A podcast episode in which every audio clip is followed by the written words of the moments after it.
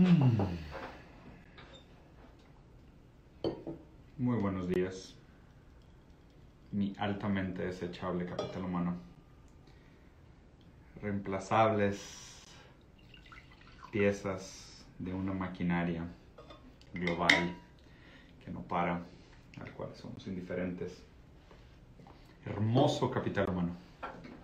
Siempre feliz con sus lujos, gozando simbólicamente de la posición de maestro cuando son realmente nada más que esclavos. ¿Cómo están? Muy buenos días, qué gusto verlos, qué felicidad. Hoy vamos a hablar sobre la situación en Afganistán. A ver qué tal, porque la verdad es que la cantidad de preguntas que salieron ayer fue muy grande. Y no que sea un experto en el tema, la verdad es que sí, la gente lo dice bastante y es, es verdad, sé que siempre hay que decirlo. Es un tema difícil. A cualquier persona que les diga, no, es que es muy fácil explicar, es por esto, pues pues probablemente ese sea Juanito el que trabaja contigo en calidad y probablemente Juanito de calidad no tiene suficiente información para decir que es simple el tema de Afganistán y que se puede resolver fácil, ¿no? Entonces digo, es un tema bastante complejo, les voy a tratar de explicar algunas posturas, algunos puntos de vista sobre lo que está sucediendo y una breve historia, por lo menos de los últimos 50 años, de, de lo que ha pasado en, en la región para darnos un contexto histórico, ¿no? Sí, claro, citando a Hegel siempre, yo siempre los martes de la mañana cito a Hegel como un buen estudioso. Bueno, vamos a empezar. Ya hay bastante gente conectada. Hablemos un poquito sobre, sobre Afganistán. ¿Por qué estamos hablando de Afganistán? O sea, ¿por qué es importante un país en el Oriente Medio que está en medio de un desierto bastante complicado, eh, bastante atrasado culturalmente, se podría decir en muchos sentidos, con muchas eh, ideas sobre la moral, la justicia eh, bastante atrasadas? ¿Por qué estamos hablando de un país como Afganistán? Bueno, pues resulta que Afganistán no solo es un país que tiene muchísimos recursos naturales, sino que está en una zona estratégica sumamente importante para la geopolítica global. ¿okay? Esto es probablemente uno de los principales motivos por el cual Afganistán es un tema importante. Normalmente aquí lo que pasa con los medios es que te hacen como un pase de manos, ¿no? Y te dicen de que el por qué hay una intervención en Afganistán es porque, uh, los derechos de la mujer y es terrible, y los derechos humanos y la libertad y son unos, son unos bárbaros, este, viven en, prácticamente en el medievo, es un eh, fundamentalismo religioso, es una religión que moralmente es inferior a otras religiones del mundo, como es la postura súper racista de muchos pensadores como Sam Harris y estos retrógradas americanos. Este, pero realmente lo que pasa detrás es que pues, es, una, es una región geopolítica sumamente estratégica y muy importante para el mundo y principalmente para Estados Unidos, Rusia y China. ¿ok? ¿Por qué? Porque eh, Afganistán está justo en medio de un lugar que podría conectar India, que es un país que no tiene tanto gas natural, con otros países que sí tienen mucho gas natural, como el centro de Asia, eh, y otros países de ese tipo.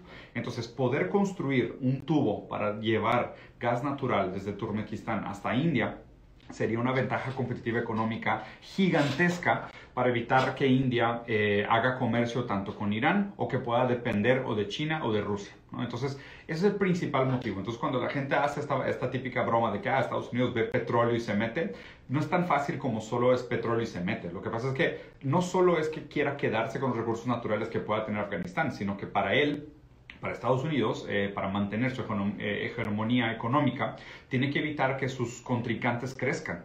Y si permitieran que Irán empezara a venderle eh, recursos naturales a, a, India, pues eso representaría un crecimiento económico muy, muy importante para Irán y es un país que quedaría fortalecido, lo cual no le conviene a Estados Unidos. Lo mismo para Rusia y lo mismo para China. Ahí más en un sentido ideológico que en un sentido económico, pero pues tampoco les conviene que se fortalezcan. Afganistán es un lugar muy importante porque por ahí debería pasar unos tubos, un pipeline, o sea, una línea de tubos que comunicara eh, el, centro de Asia con India. Entonces es una zona sumamente importante, sumamente estratégica. Entonces eso es lo principal. La intervención de Estados Unidos en Afganistán es para debilitar el poder geopolítico que puede ejercer principalmente Irán en la región. Entonces este es el primer, primer motivo central. Eh, dando un poquito de, de contexto a esto, a ver, Vamos a primero definir un par de palabras, ¿no? O sea, cuando se habla de terrorismo, ¿de qué hablamos? Terrorismo, según la definición inclusive de, los documentos de Estados Unidos, es el uso, estratégico de fuerza contra civiles con el fin de avanzar agendas ideológicas, políticas o económicas. Eso es terrorismo. Entonces, lo que pasó en el 11 de septiembre podría considerarse como terrorismo, claro. Pero también lo que está haciendo Estados Unidos en Afganistán, pues también es terrorismo bajo esa misma definición. De hecho, es una definición bastante conflictiva, por más que la use Estados Unidos también, porque es la misma definición de otra palabra que usan bastante los americanos que se llama counterinsurgency, que son como sus intervenciones estratégicas en los países para frenar movimientos ideológicos que pudieran presentar una alternativa a su manera hegemónica de dominar el mundo. Entonces, ¿Por qué Estados Unidos usa la palabra terrorismo de manera arbitraria contra algunos países, pero no lo usa contra sí mismo? De hecho, la definición también de rogue state, o sea, como estos eh, estados, eh, no sé la definición de rogue en español, pero estos estados que son como... Eh, que están por fuera de la ley, que, actúan por fuera de la ley, normalmente se aplica para estos países que tienen terroristas o hacen actos que, que desafían a las nomenclaturas internacionales. Pero, pero, pero, lo raro de esto es que se use tanto terrorismo como rogue state para describir estados chicos cuando los países y los estados que más ejercen el poder del terrorismo y los estados que más son rogue en el sentido de que les valen las reglas internacionales son los países grandes como Estados Unidos, como Rusia y como China. Entonces, eh, estos estados rogue y estos eh, movimientos terroristas eh, son ejercidos normalmente por los países grandes contra los países chicos. El problema es que lo venimos normalizando y lo hemos hecho también pues súper normal, porque pues, son los cinco países que tienen derecho al veto, que es eh, Inglaterra, Estados Unidos, Francia, Rusia y China. Eh, son los países que normalmente pues siempre están como interesados en colaborar, interesados en, en no meterse en bronca entre ellos pero eh, se meten con otros países más pequeños. ¿no? Entonces, ahí es interesante porque el, terrorismo normalmente se entiende como esta arma del débil para defenderse del fuerte, ¿no? O sea, como eh, Hamas en, Palestina, eh, ISIS y el Talibán hasta cierta medida en el Oriente Medio, en fin, ¿no? como que todos estos países pequeños para defenderse del imperialismo o de la invasión o del, del saqueo descarado de algunos de esos países grandes, apela al terrorismo como última medida de defensa. Claro, porque legítimamente no se pueden defender.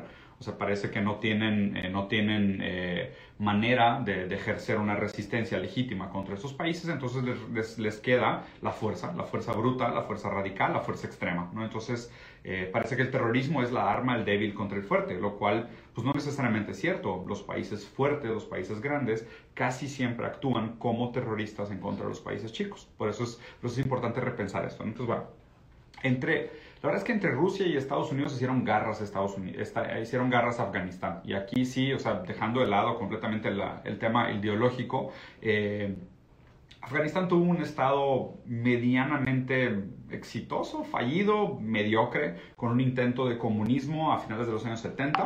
Tuvo algunos avances, de hecho son muy famosas estas fotos de cómo era Kabul en los años 70 y cómo es Kabul ahorita y cómo va a ser Kabul los próximos años ahora que el talibán regresó al poder. Y es bien interesante porque veías mujeres caminando en la calle con faldas, bastante libertad, ¿no? Porque obviamente el estado comunista que estaba en Afganistán durante los años 70 y a principios de los 80 era ateo, eh, pregaba las libertades individuales, eh, empujaba toda la agenda marxista, lo que tú quieras. Entonces, pues, obviamente como Estados Unidos le tiene pánico a que la gente piense en alternativas, porque acuérdense, toda esta ideología dominante, que es una religión fundamentalista de la creencia en el mercado que se autorregula, le tiene pánico a las alternativas. Es lo que dijo Margaret Thatcher, ¿no? Con el fin de la era ideológica, que es no hay alternativa, there is no alternative, Tina.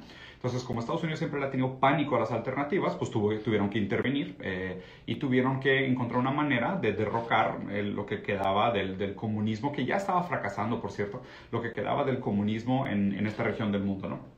Entonces, de hecho, lo que hace Estados Unidos es va y fondea un grupo de radicales eh, islámicos en Afganistán, unos monstruos de la barbarie retrógradas que aplican esta ley horrible que tiene todo el tipo de castigos y torturas a la mujer, los fondean, les dan armas, eh, les dan entrenamiento, los capacitan, los empoderan para que este grupo de freedom fighters, así les llamaban al principio, de hecho hay fotos súper famosas de Osama Bin Laden diciendo de que, o sea, Estados Unidos alabando Osama Bin Laden diciendo, estos freedom fighters, estos luchadores de la libertad eh, han expulsado las garras del comunismo y de Rusia de su país, ¿no? Entonces, wow, súper chido. Entonces Estados Unidos va y fondea a esta gente resulta que son unos fundamentalistas radicales terribles que tienen una ideología nefasta, retrógrada, barbárica en muchos sentidos.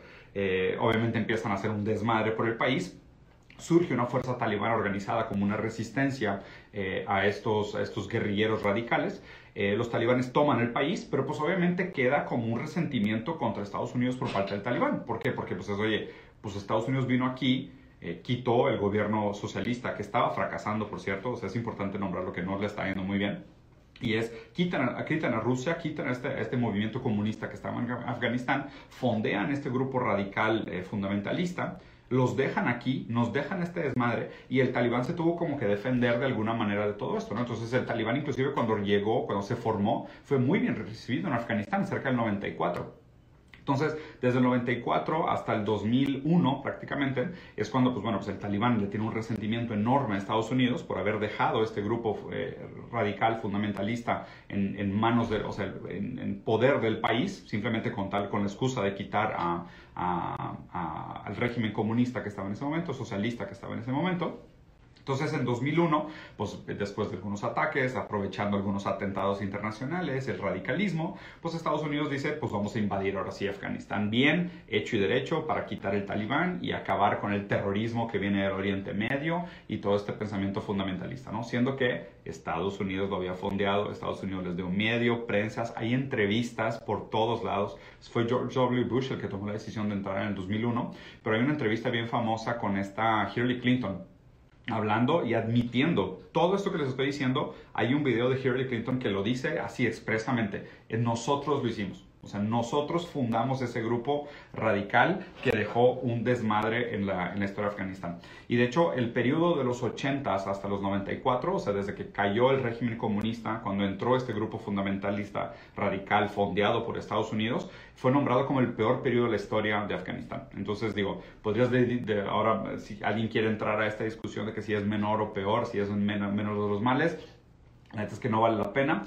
Eh, acabó muy mal. ¿no? Entonces, bueno, entonces total, 2001 entra entre Estados Unidos, se hace esta guerra de 20 años, desde el 2001 hasta el 2020 años, 2021, en lo cual, ¿qué lograron? Pues prácticamente nada, este, prácticamente nada. Ahorita les voy a, les voy a, platicar un poco, pero prácticamente en esos 20 años lo que se lograron fue, se gastaron 830 billones de dólares en la industria militar lo cual seguramente es muy bueno para las empresas que fabrican eh, helicópteros, tanques, metralladoras, chalecos antibalas. Fue seguramente una tragedia para la familia de todos estos soldados, porque fue una guerra que, que causó muchas muertes, o sea, y a ver, y obviamente más las muertes de los civiles en Afganistán, que también hay documentales y hay artículos y hay mucha información sobre que inclusive los mercenarios y los soldados, o sea, cazaban civiles por, por deporte prácticamente. O sea, fue algo, pero atroz. O sea, fue una ocupación deplorable de lo que pasó. Entonces, se gastaron 830 billones y la excusa era que Estados Unidos decía, bueno, vamos a estar aquí este tiempo y lo que vamos a hacer es que vamos a eh, entrenar un ejército para que proteja Afganistán y eventualmente nos vamos a retirar y ese ejército que vamos a dejar de, soldados capacitados se va a defender contra el talibán y va a poder establecer un régimen democrático funcional. Entonces, pues, obviamente, típicamente lo que hace Estados Unidos llega, deja un puppet, o sea, deja una marioneta esa marioneta la entrenan para pregar los mismos valores de la eh, democracia liberal y de libre mercado de Estados Unidos. O sea, prácticamente es, ya te invadí, te estoy inyectando lana a lo menso, ahora tú me vas a dejar hacer lo que yo quiera en tu país, que era pues obviamente construir los tubos que les había comentado para conectar el centro de Asia con India. ¿no? Entonces, eh, durante mucho tiempo se platicó de la construcción de, esta tubería, que fue algo que nunca avanzó, los, los partners que tenían locales como que nunca funcionaron propiamente, nunca lograron realmente acabar con la resistencia talibán, todavía estaban presentes en algunas regiones, o sea, fue fue, es algo muy, muy complejo de lograrse per se. El caso es que después de 830 billones de dólares, de no haber avanzado prácticamente nada, y, queda claro ¿eh? que, que, realmente aquí es como se revela donde nunca estaba realmente la intención de hacer un avance en el sentido moral de las cosas, ¿no? O sea, de decir, ah, es que con la democracia va a venir un progreso moral. Eh, sí, no era la intención, o sea, la intención realmente era hacer negocio, o sea, realmente la intención era construir esta eh, esta línea de, tuberías para conectar el centro de Asia con, con India y poder ser dueños de, de, ese canal comercial, ¿no? Y poder comercial así a fin de cuentas. Entonces, entonces, bueno, después de 20 años, lo que hicieron Estados Unidos, o lo que trató de hacer Estados Unidos, supuestamente dejó un ejército de 300 mil soldados, pero hay reportes que dice que eh, podrían ser solo 150 mil soldados. Y no solo que el hecho de que sean 300 mil o solo 150 mil, o sea, todo ese dinero que se gastaron para capacitar a esos soldados, pues prácticamente no sirvió de nada, porque en el momento que se retira Estados Unidos, pasan semanas y el talibán vuelve a tomar todo el país, que es lo que estamos viendo ahorita, ¿no? de la gente que está saliendo por avión y escapándose por donde pueden porque tienen miedo, que regresa a un tipo de eh, radicalismo y, fundamentalismo sumamente nefasto, un regreso a la barbarie, de lo, de lo peor que le ha pasado y lo peor que le podría pasar. Esta región está en guerra desde 1783 o sea, prácticamente no hay manera, y aquí sí me declaro completamente ignorante, ¿vale? Hay mucha gente que sabe mucho más del tema que yo, les recomiendo, si les interesa realmente les recomiendo investigar, pero es, un, es una región que está en guerra desde 1783, o sea, siempre ha sido, y, no, no, no quiere decir que existe una naturaleza conflictiva, porque acuérdense que yo soy en contra de la idea de una naturaleza humana per se, no es que exista una naturaleza conflictiva en el sentido moral y teológico, sino que obviamente la situación, la localización geopolítica, eh, es lo que ha detonado que, esta, región del mundo siempre está en conflicto y siempre está en guerra. Y aquí lo interesante es que, pues digo, si llevan como una región de conflictos de 1783, claramente tienen recursos naturales que el mundo desea. Y claramente no han progresado porque en muchos sentidos siguen viviendo en la barbarie. Pues queda claro que nadie nunca los ha tratado de ayudar. Nadie nunca los ha tratado de ayudar. Simplemente lo que hacen es que hacen diferentes tipos de intervenciones para su beneficio propio. Tanto Rusia como Estados Unidos y eventualmente el vacío este de poder probablemente lo va a llenar China y va a ser lo mismo. Aquí lo interesante, y de hecho esta es una opinión que, que le robé a Noam Chomsky, Chomsky dijo, en algún momento le hemos preguntado a los afganos qué quieren hacer. O sea, ¿tenemos alguna fuente fidedigna, algún, intento de permitir realmente que el pueblo afgano goce de algún tipo de soberanía o no. O simplemente los consideramos demasiado retrógradas o estúpidos como para hacerse cargo de su propio país, por lo cual necesitan de algún tipo de policía internacional que venga a decirles qué hacer con su país.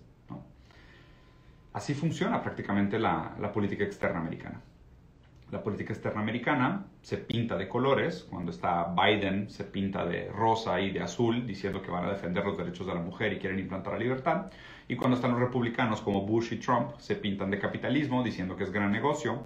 Invariablemente eso justifica la intervención internacional y este pensamiento de policía global, ¿no? que les da un derecho de intervencionismo eh, sin límites, sin barreras, actuando como terroristas en un formato rogue state, pasándose las leyes internacionales por el arco del triunfo, con tal de progresar su propia agenda, sus propios intereses económicos e ideológicos. Esa es un poco la realidad de lo que está pasando en Afganistán. Entonces, el resumen de esto es que realmente, pues Estados Unidos nunca debería haber hecho lo que hizo. Tal vez Rusia tampoco. Y ahí nos deberíamos que, ya tendríamos que retomarnos una historia de intervencionismo de una región que siempre ha estado a la merced de poderes mayores que ellos y nunca se ha permitido realmente el desarrollo de ningún tipo de soberanía. El caso es de que si estamos hablando específicamente de este momento de Estados Unidos, de que Estados Unidos debería haber salido de Afganistán, es que no debería ni siquiera haber entrado no debería ni siquiera haber fondeado ese grupo eh, de radicales y armado y preparado y entrenado eh, con los mejores conocimientos bélicos del mundo a uno de los grupos más radicales y extremistas del mundo. Entonces no deberían de haber hecho eso. Luego no deberían de haber entrado, no deberían de haber hecho intervención de 20 años. Y no deberían de haber salido como salieron tampoco, porque dejaron un ejército mal entrenado, mal capacitado, incapaz de defenderse, de sostener una supuesta democracia funcional. Y ahora, pues, ¿qué va a hacer? o hay, hay dos, la verdad es que Afganistán, si no entra ningún otro poder, en el sentido de Rusia o China, porque creo que China no cerró la embajada, inclusive China dijo que estaba dispuesto a negociar con el, con el gobierno, con el nuevo gobierno legítimo reconocido por China de, Talibán, eh, y Rusia dijo que se restringía el derecho a esperar a ver qué iba a pasar en la región antes de decidir si iban a negociar con el Talibán. Pero el caso es que si, si Rusia o China no intervienen y no se quedan con esa región, o sea, no le meten lana, no hacen algo, eh, va a caer un vacío de poder y probablemente este país va a caer como Somalia. O sea, Afganistán va a caer en la barbarie absoluta y entiendo por qué toda esta gente está escapando, porque realmente lo que se avecina es algo tétrico y peor, ¿no? La verdad es de que es, terrible porque me resuenan constantemente esta idea de, de, que el sur del mundo tiene muy pocas alternativas. O sea, tienes de dos, ¿no? O sea, o eres un país que tiene eh, muchos recursos naturales, como Venezuela, como Afganistán, o estás en un lugar muy importante geopolíticamente, y digo, qué mala suerte, porque todos los grandotes te van a tratar de pasar por encima o aprovecharse de ti para avanzar su agenda política o económica o ideológica, que es lo que pasa con Venezuela, lo que pasa con Afganistán, lo que pasa con la gran mayoría de los países que tienen riqueza eh, natural en el hemisferio sur del mundo, o eh, un país que pues no tiene muchas riquezas naturales y pues les vales madre y realmente pues no hay mucho que hacer porque no, no, no tienes ni siquiera el interés por parte de los grandes. Entonces no hay intención de comercio, no hay absolutamente nada, como gran parte de África, ¿no? por decirlo así. O hay una tercera opción, que es lamerle las botas y es tener recursos y eh, ser completamente subverso a sus intereses, negociar de la manera, de la manera como ellos te dicen que negocies, vender tu materia prima barata como ellos la quieran comprar, eh, no te permiten el desarrollo económico y tecnológico, no te permiten el, el avance de las condiciones sociales porque pues, hay insurrecciones o intervención en contra de la soberanía. Entonces la verdad es que en el hemisferio sur tenemos pocas opciones mientras sigamos viviendo en este feudalismo eh, tecnocrático que, que, está disfrazado de, de, capitalismo funcional. Pero bueno, quiero hablar un poquito sobre, brevemente, sobre el tema del radicalismo religioso, ¿no? O sea, Aquí, pues obviamente lo que va a pasar, es, a menos de que exista una intervención, que sinceramente ya estoy dividido entre si debería de no existir otra intervención por parte de un país contra esto, pero pues obviamente el peligro aquí, lo que corre realmente riesgo son las mujeres y las niñas, porque pues, el, el fundamentalismo islámico es terrible, tiene unas normas muy estrictas que prohíben inclusive a las niñas de estudiar, eh, les, no sé, las golpean por mostrar un pedacito de piel, eh, no pueden manejar, no pueden salir solos de su casa sin su acompañante, sin su hombre acompañante. Es terrible. La verdad es que es, es, un regreso, literalmente un regreso a la barbarie. O sea, creo que cualquier persona también de izquierda que celebre esto como una gran victoria antiimperialista es un idiota. O sea, sinceramente esto no se debería celebrar. Eh, estoy de acuerdo que es, que es realmente un regreso a la barbarie. Tampoco estoy de acuerdo con que Estados Unidos haya participado en una primera instancia, pero la salida no se debería celebrar como, ah, sí, vamos a celebrar el pueblo democráticamente elegido eh, por, por, el pueblo de Afganistán, que son los nuevos talibanes. No digan eso. Lo bueno del pensamiento crítico es que deberías de rendirle tributo a la capacidad de criticar inclusive tu postura. Puede ser antiimperialista, y decir que hubiera estado mejor que Estados Unidos se quedara y hiciera un plan de contingencia para el eventual desarrollo de, de Afganistán. Y puede ser eh, comunista, socialista y decir estuvo mal la ocupación soviética en su momento de Afganistán antes del 86, eh, y lo cual también es reprochable. Es lo bonito de ser congruentes. Lo bonito de ser congruentes es que puedes estar en desacuerdo con algunas partes o algunos eh, movimientos de gente que comparte tu misma postura ideológica. No hay ningún problema con eso ningún, ningún problema. Más bien nos debemos esa, esa congruencia ideológica, ¿no? Entonces, hablando de este, de este contexto fundamentalista que va a retomar eh, Afganistán, lamentablemente, y otra vez un resurgimiento de un fundamentalismo religioso, conservadurismo, eh, regresar a, ¿sabes?, oprimir a las mujeres y la desigualdad y la injusticia y la, una moral impuesta desde la teología que es una tendencia internacional, el regreso a un conservadurismo que bordea el fascismo radical o estados autoritarios por la derecha, que es terrible, y no, la teoría de la herradura es una estupidez que no está valida en ningún lugar, y la persona que les diga la teoría de la herradura, que los dos extremos son iguales, o sea que la extrema derecha y la extrema izquierda son lo mismo, es un estúpido, o sea, eso no está validado en ningún lugar, no hay absolutamente ninguna prueba, está refutada por todos lados, es un hombre de paja total, casi la única gente que se toma en serio la teoría de la herradura es para refutarla. O sea, no existe tal cosa como una comparación entre la extrema derecha y la extrema izquierda. O sea, hay que ver cada una por su fenómeno exclusivo, no, no es como que los extremos se tocan, eso no es cierto. En este caso, lo que estamos viendo es un regreso al conservadurismo, o sea, un conservadurismo muy radical, un fundamentalismo muy radical basado en una teología, o sea, es usar una norma teológica para establecer un sistema moral. Entonces, eh, lo opuesto a esto sería el ateísmo o algún tipo de utilitarismo, algún tipo de lógica despegada de la teología para definir los conceptos de moral. Eh, lo más parecido a esto son otras eh, jerarquías de valor moral que dependan de un fundamentalismo teológico para justificar su concepto de bien y mal, justicia e injusticia, deber y no deber y demás. ¿no? Entonces, bueno, esta cultura debería desaparecer. O sea, es como, bueno, eh, el, el, Islam fundamentalmente tiene algunas, algunas nociones que consideramos retrógradas en el mundo desarrollado, hay que acabar con ellos. ¿Es una postura válida? Es una de las posturas que defiende Sam Harris, por ejemplo, como que, el, que moral, objetivamente hablando, la moral del Islam es inferior a la moral de otros sistemas teológicos. Y me parece no, no quiero decir automáticamente que sí o que no, me parece una pregunta interesante. Creo que, creo que Sam Harris muestra mucho de su racismo sin darse cuenta. Eh, tampoco estoy defendiendo, obviamente es sumamente deplorable la manera como tratan a las mujeres, pero también, ¿cómo nos vamos a reeducar a bombazos? Sea, de que, bueno, no me gusta tu sistema moral, no me gusta tu religión, deja voy y bombardeo todo tu territorio eh, y erradico tu ideología para probarte que estás equivocado. Cuando realmente, a ver, a nadie aquí le importa la moral. Lo que importa son los recursos. Lo que importa es la postura geopolítica. Lo que importa es el juego de poder. O sea, toda esta conversación sobre moral es para distraernos. O sea, hablar sobre ah, los derechos de la mujer. Y claro, estoy completamente de acuerdo. Es terrible lo que va a pasar con las mujeres y los niños aquí. Pero no es lo que motivó la guerra. Y no es lo que motivó la invasión. Y no es lo que va a motivar una, un rescate. Eso es lo más complejo. Me encantaría que fuera una discusión sobre la moral, donde realmente las intervenciones se hicieran en búsqueda de un progreso moral o de un progreso de justicia y de bienestar y de salud y de felicidad para el pueblo de Afganistán. Pero no es así. Ni les preguntamos qué quieren. No nos interesa. Nunca nos ha interesado. Lo que interesa es, de nuevo, el juego de poder geopolítico que existe en esa región. Eso es lo que realmente interesa. Los medios lo van a pintar como un tema moral ah, sí, la ley, sí, las burcas, ah, sí, las mujeres, las violaciones, las golpizas, sí, sí van a pasar, pero nada de eso va a motivar otra intervención. Lo que motivó la intervención desde el principio y prácticamente siempre lo ha hecho es el poder geopolítico. Ahora, voy a hablarles un poquito sobre esta teoría del retorno de lo reprimido. ¿no? Y qué raro porque justo ayer que grabé el video sobre Evangelion, que si no lo han visto y les gusta Evangelion, vayan a ver, estuvo muy chido.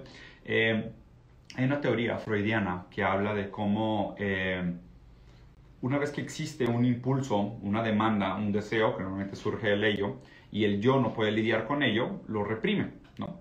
El problema con esa represión es que no acaba con ese deseo, sino que ese deseo se va a un inconsciente y después retorna como síntoma. Y constantemente hay un regreso de ese deseo como síntoma hasta que el yo pueda lidiar con ello, asimilarlo y hacer paz con si quiere lo que desea o no quiere lo que desea. Aquí, lo reprimido en este caso va a ser el deseo de libertad del Estado de Afganistán.